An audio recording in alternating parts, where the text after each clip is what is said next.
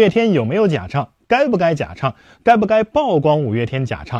为什么有些人明知是假唱，还愿意花钱去看演唱会呢？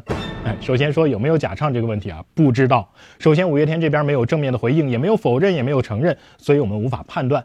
除非五月天这边自己承认，我们可以确认哦，他假唱了。他即便是明确否认，甚至是发律师函，也不能证明自己没有假唱啊，还得看第三方监管部门的调查结果。甚至啊，如果五月天这边跟曝光他们假唱的博主打了官司，那就得看判决结果了。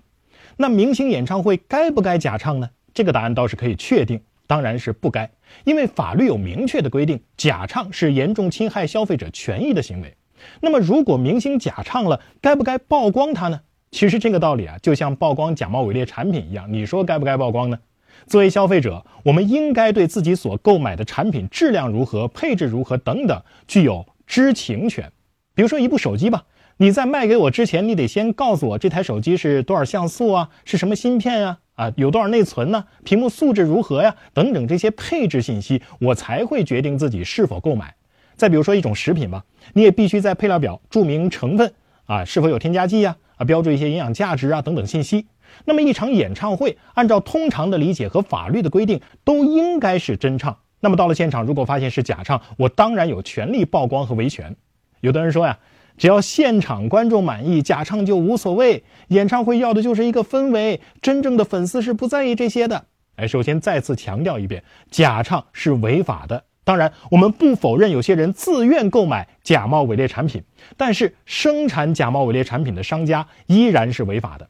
我们不能因为市场上有愿意购买假冒伪劣产品的消费者，就放松对制假售假商家的监管、曝光和处罚。道理也很简单：首先，你不能保证所有购买到假冒伪劣产品的消费者都是自愿的；其次，对于那些制真售真的商家，制假售假的行为是很不公平的，最终会扰乱整个市场，导致劣币驱逐良币。更何况，演唱会假唱比假冒伪劣商品更可恶的一点是什么呢？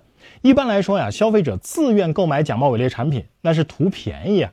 可是，如果让你以正品的价格购买次品，你还会愿意吗？哎，有些明星的粉丝他就愿意啊，甚至愿意以高于正品的价格加价购买次品。